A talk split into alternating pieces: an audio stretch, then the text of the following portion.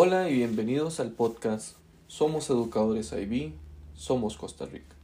Soy Francisco Cortés, docente y coordinador del programa del Diploma de Bachillerato Internacional en el Colegio Santana en Costa Rica.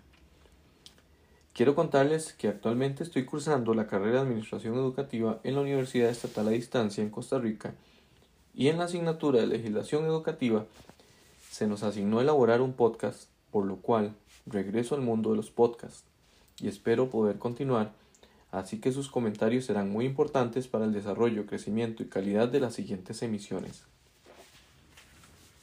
Aunque el podcast Somos Educadores IB, Somos Costa Rica, nació con el objetivo de llevar al formato de audio la filosofía, normas y declaración de principios del IB para sus programas, en especial el programa del diploma, y en esta ocasión me extenderé al ámbito legislativo que rige el sistema educativo costarricense. Está dirigido a educadores, coordinadores directivos que buscan integrar la filosofía y los principios que modelan e impulsan los programas del IB en el, en el marco legal que nos cubre. Es importante aclarar que todos los recursos utilizados en este podcast son propiedad de la Universidad Estatal a Distancia, por lo cual mi función estará enfocada a la transcripción al formato de audio y en algunos momentos a la discusión del material con el que busco aportar información, consejos o ideas que ayuden positivamente al resto de nuestra comunidad educativa. El episodio de hoy se denomina Responsabilidad disciplinaria de los docentes. Haremos un repaso del régimen disciplinario y sus procedimientos y del Tribunal de la Carrera Docente de conformidad con lo establecido en el Estatuto de Servicio Civil, artículos del 59 al 82, así como lo establecido en el Reglamento de Carrera Docente en los artículos del 10 al 30. También abarcaré las etapas del procedimiento sancionador según lo indicado en las lecturas específicamente de los documentos Potestad Disciplinaria en Docencia, segunda parte, el cual es un resumen de la profesora del curso Legislación Educativa 2 Yenori Morales Conejo, y el artículo titulado Huelga y Reforma Procesal Laboral de Giovanni Rodríguez Mejía, tomado de la revista IUS Doctrina, volumen 10, número 2, 2017. Finalizaré con mi perspectiva sobre el tema. Ahora, una frase famosa, la educación es el arma más poderosa que puedes usar para cambiar el mundo. Nelson Mandela. Comencemos.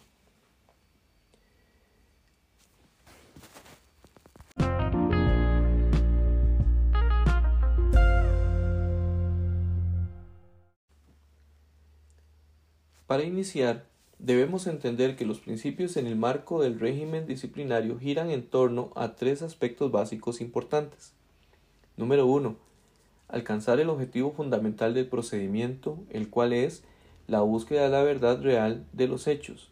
Número 2. Garantizar la tutela de los derechos de los administrados. Y, número 3.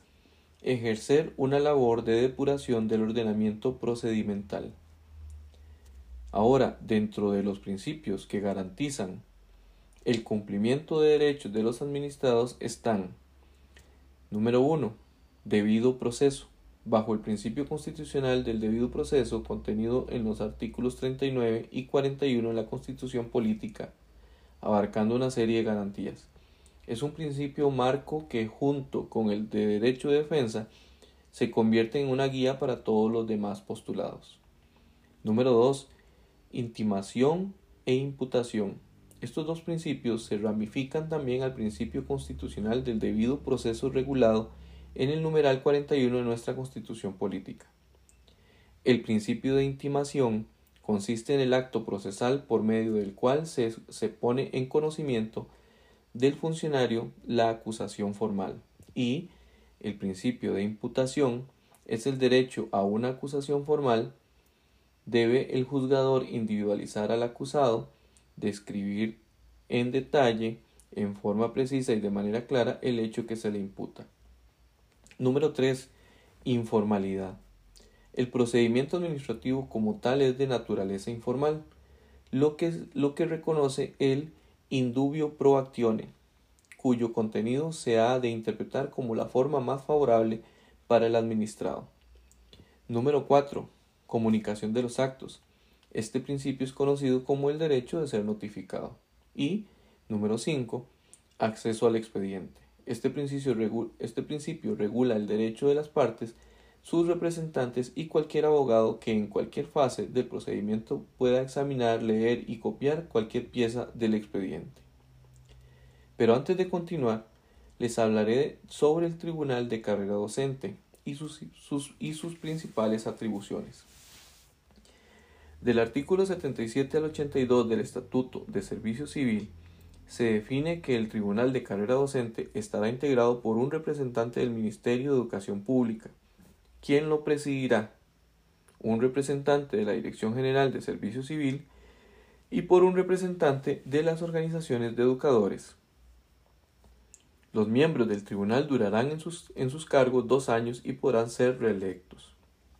Cuando por comisión de falta grave renuncia o retiro de la entidad que represente, cesare en sus funciones alguno de sus miembros, el organismo podrá nombrar sustituto por el resto del periodo. El representante de las organizaciones de educadores deberá ser escogido por estas alternativamente, de manera que en cada periodo su representante sea un miembro de una organización diferente. El procedimiento de escogencia del representante de las organizaciones de educadores se verá conforme lo indica el reglamento, de acuerdo a lo establecido en el párrafo anterior. La sede del Tribunal de Carrera Docente está en las, en las oficinas centrales del Ministerio de Educación Pública y el jefe de la asesoría legal del Ministerio de Educación Pública es quien debe asesorar al tribunal de la carrera docente, preferentemente en materia de procedimientos cuando éste lo solicite y el quórum del tribunal está formado por dos miembros y ante un empate se consignará como doble el voto del presidente. Las atribuciones de este tribunal son a. conocer conforme el procedimiento que está que esta ley indica de todos los conflictos que se originen dentro del Ministerio de Educación Pública, tanto por el incumplimiento de las obligaciones como por el no reconocimiento de los derechos del personal docente, y dictar el fallo que en cada caso corresponda. B. Conocer de lo resuelto por el director del Departamento de Personal en relación con la, con la petición de los servidores sobre derechos inherentes a ellos en sus puestos la resolución en estos casos tendrá alzada ante el Ministerio de Educación Pública. Tal trámite agota la vía respectiva. C. Conocer de las apelaciones que se presentaren contra resoluciones dictadas por el director del Departamento de Personal en los procedimientos de este capítulo. Lo resuelto por el tribunal en este caso no tiene recurso ulterior y D demás, las demás funciones que esta ley o cualquier otra disposición legal le otorguen. Continuando con el Estatuto del Servicio Civil, del artículo 59 al 76, se establece que ningún miembro del personal docente podrá ser sancionado ni suspendido si no es en los casos y procedimientos que se describen a continuación. Además, que establece dos tipos de faltas, graves y leves. Las faltas graves son todas aquellas violaciones de las prohibiciones o causales establecidas en diversos artículos y leyes que protegen la niñez y la adolescencia, así como la prevención de la revictimización y garantizar los derechos de las personas menores de edad del sistema educativo costarricense. Y las faltas leves son violaciones a los deberes, obligaciones o prohibiciones que ésta se determina en esta misma ley. Toda falta grave podrá ser sancionada con el despido sin responsabilidad para el Estado. No obstante, cuando el Tribunal de, la carrera docente así lo recomiende, previo examen de la naturaleza de la falta y los antecedentes del servidor y, y siempre que no se trate de los supuestos establecidos determinantes, el ministro o ministra de Educación podrá conmutar dicha sanción por el descenso del servidor al grado inmediato inferior caso de ser posible, o bien por suspensión del cargo sin goce de sueldo de tres a seis meses. A las faltas leves se les sancionará con amonestaciones orales, advertencias escritas o suspensión sin goce de sueldo hasta por un mes. Las dos primeras sanciones podrán ser aplicadas por el jefe inmediato del servidor y la tercera corresponderá al director del departamento del personal. Las quejas o denuncias deben ser presentadas al jefe inmediato del servidor, quien la reservará para su conocimiento, levantar la información y resolver a la mayor brevedad, o la elevará al director del departamento del personal del MEP, con una resolución si le compete o sin ella, para que sea el director del departamento quien procederá a resolverla en definitiva. A las resoluciones del director o directora de la Dirección de Recursos Humanos se les puede presentar recursos de revocatoria y apelación ante el Tribunal de Carrera Docente en un plazo de cinco días hábiles. Si el caso tiene causas del artículo 66 del Código de la Niñez y Adolescencia, el recurso de revocatoria se planteará ante la Dirección de Recursos Humanos y el de apelación ante el ministro o la ministra de Educación. Este tribunal resolverá en definitiva y devolverá los autos al director del Departamento de Personal para su ejecución. En casos muy calificados y cuando por la naturaleza de la presunta falta se considere perjudicial la permanencia del servidor en el puesto, el director o la directora de la Dirección de Recursos Humanos ordenará la suspensión en el cargo o su traslado temporal a otro puesto, mediante acción de personal. En el caso de las causas establecidas en el artículo 66, inciso A de la Ley 7739, Código de la Niñez y la Adolescencia, del 6 de enero de 1998, procederá siempre la adopción de la medida cautelar de suspensión del cargo o la reubicación. Los instructores tramitarán las diligencias de sustanciar la información, ratificación personal de los cargos, salvo en el caso de que en que el denunciante sea autoridad competente la información se haya iniciado de oficio o cuando se trate de casos de maltrato físico, emocional, abuso sexual o trato corruptor que involucren al alumnado como víctima o victimario. En caso de reincidencia en el periodo de instrucción, se acumularán los cargos en el expediente. En estos supuestos no cabrá investigación preliminar, investigación previa docente o cualquier otra instrucción previa al traslado formal de cargos y finalmente levantará el acta correspondiente. El director del personal del departamento de personal podrá ordenar el archivo del expediente o formulará por escrito los cargos que resultaren en un plazo de 10 días con notificación personal o por correo certificado. Dentro del plazo indicado, el servidor deberá presentar por escrito sus descargos y ofrecer las pruebas en abono de los mismos. Cuando sin justa causa no presentare sus descargos en el plazo que le concede el párrafo anterior, se entenderá que renuncia a ese derecho. Si por el contrario los presenta, el instructor procederá a evacuar la, la prueba formalmente, lo cual tendrá por concluida la investigación. Se trasladará, se trasladará el expediente al Tribunal de Carrera Docente cuando se comprueba la falta grave.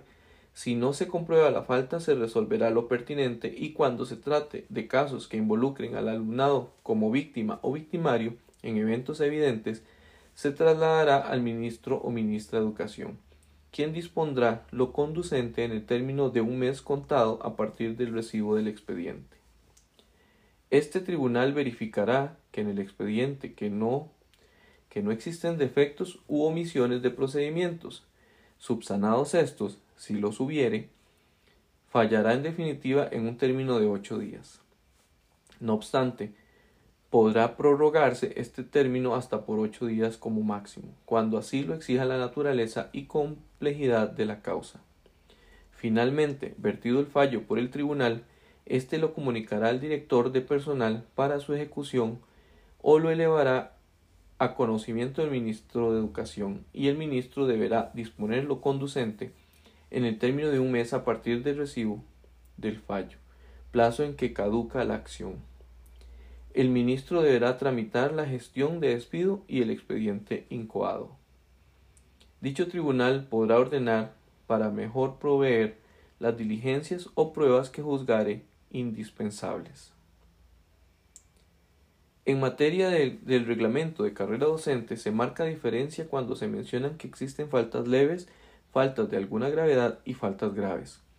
Además establece causales de despido, siendo las sanciones de forma respectiva, amonestación oral o escrita, previa a la información indispensable del caso, suspensión sin goce de salario hasta por un mes y su aplicación corresponderá al director del personal. Y el despido sin responsabilidad para el Estado. Al darse una situación de naturaleza que, que amerite la suspensión o traslado provisional, deberá tramitarse una acción de personal mientras se levanta la acción, la información necesaria. Si hubiese una apelación del interesado en el plazo de cinco días y el tribunal de la carrera docente resolviere a su favor, se deberá proceder de inmediato a la reinstalación en el puesto y lugar del servicio afectado, sin perjuicio de que se continúe con su labor. Para las denuncias o quejas se establece el mismo procedimiento del, Estatuto de Servicio Civil. En un plazo de tres meses deberá investigarse los hechos denunciados y si fuera necesario podría extenderse el el plazo por un periodo igual. Si se trata de un cese de un servidor interino, se dispondrá de un mes para dictar el acto o resolución final en que en derecho procedan, dando por agotada la vía administrativa. La impugnación de las amonestaciones o suspensiones acordadas por el director general del personal contra los servidores interinos se llevará a cabo mediante los recursos ordinarios de revocatoria y apelación para ante el ministro de Educación Pública, dentro del término, término establecido por el artículo 66 del Estatuto de Servicio Civil. Si un servidor docente incurriere en una falta, se comunicará de inmediato al Tribunal de Servicio Civil, del cual se transmitirán al Tribunal de Carrera Docente los impedimentos, recusaciones y excusas. Las sentencias del Tribunal de Carrera Docente debe llenar los requisitos formales del Código de Procedimientos Civiles, lo cual se notificará fielmente. Los fallos deben dictarse en un plazo de ocho días hábiles y podrá prorrogarse al mismo periodo si, si fuese necesario. Para la acción, para la adición y o aclaración del fallo del Tribunal de la Carrera, se establecen tres días hábiles.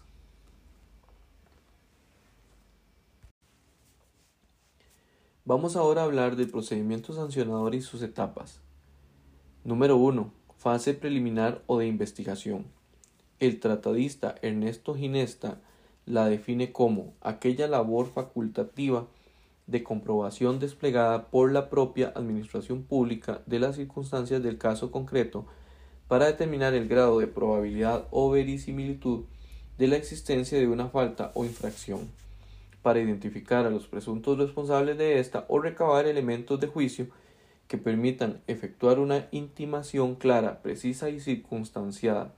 En suma, la investigación preliminar permite determinar si existe mérito suficiente para incoar un procedimiento administrativo útil. Número 2. Falta de mérito. Una vez evacuada la prueba de cargo y, ante, y antes de hacer el traslado de cargos al funcionario, si de ello se desprende que no existe mérito para continuar con el procedimiento, mediante resolución razonada de la Dirección de Recursos Humanos, ordenará el archivo del expediente. Número 3. Traslado de cargos, descargo y renuncia. El traslado de cargos es el acto mediante el cual el director del Departamento de Recursos Humanos pone en conocimiento del servidor los hechos que se le, imputan concediéndole un término de 10 días hábiles para la presentación de sus descargos. Defensa. Número 4. Etapa de resolución. Una vez que se encuentren todas las pruebas evacuadas, se considerará por concluida la investigación. El director del departamento de personal pasará el expediente al tribunal de la carrera docente para lo que corresponda. En siendo debe haber quedado clara la falta grave cometida Caso contrario, se resolverá lo pertinente. Número 5. Recursos y competencias. El despido es la máxima sanción que recibe un funcionario en propiedad dentro del régimen del servicio civil. Para ello, pero bien éste puede recurrir, apelar dicho despido en las instancias cuyas competencias corresponda.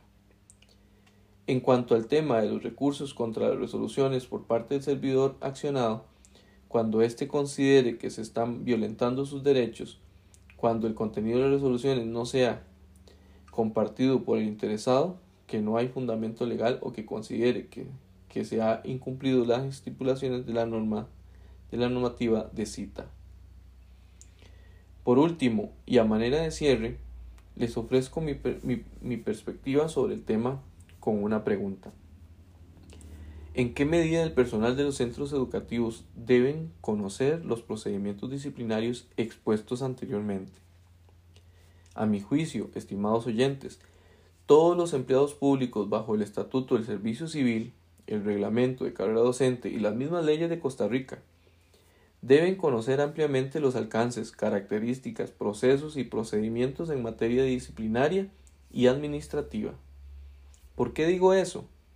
Actualmente las condiciones sociales, económicas y físicas impulsadas por la, por la pasada pandemia, por ejemplo, y situaciones que vivimos a diario a nivel nacional e internacional, afecta tanto a los estudiantes, padres, madres o encargados como docentes y hasta los mismos administrativos de los centros educativos que están bajo presión constante desde diferentes ámbitos, en muchos casos agobiados y hasta quemados por el trabajo burocrático y administrativo que parece que está fuera de control. Solo basta que nos acerquemos a las personas y los escuchemos hablar de su día a día. Y esto se, a esto se le añade la falta de pago de por problemas con Hacienda, trámites atrasados en servicios de salud y otros, debido a problemas con hackeos. Todos los anteriores son los ingredientes perfectos para una desgracia, que puede afectar directamente a cualquier persona, incluidos ustedes o yo. Si conocemos los procedimientos disciplinarios y administrativos, podremos afrontar situaciones en las que estemos involucrados, ya sea voluntaria o involuntariamente y podremos sobrellevar eficientemente cualquiera de estos, evitando caer en equivocaciones o imprudencias por el simple hecho de desconocerlos. Recapitulando, hemos dado un repaso del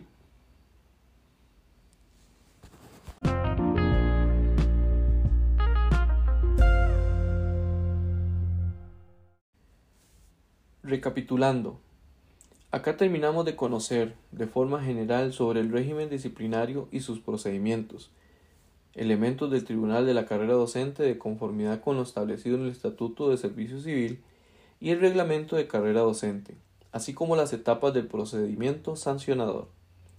Espero que este podcast sea una guía para que puedan profundizar en elementos del ámbito de la legislación educativa y los invito a seguir escuchando Somos Educadores IB somos Costa Rica. Suscríbete, deja tus comentarios y comparte. ¿Y vos? ¿Eres de los que quiere cambiar el mundo? Pues adelante, que tenemos la herramienta más poderosa, la educación. Los espero en el próximo episodio.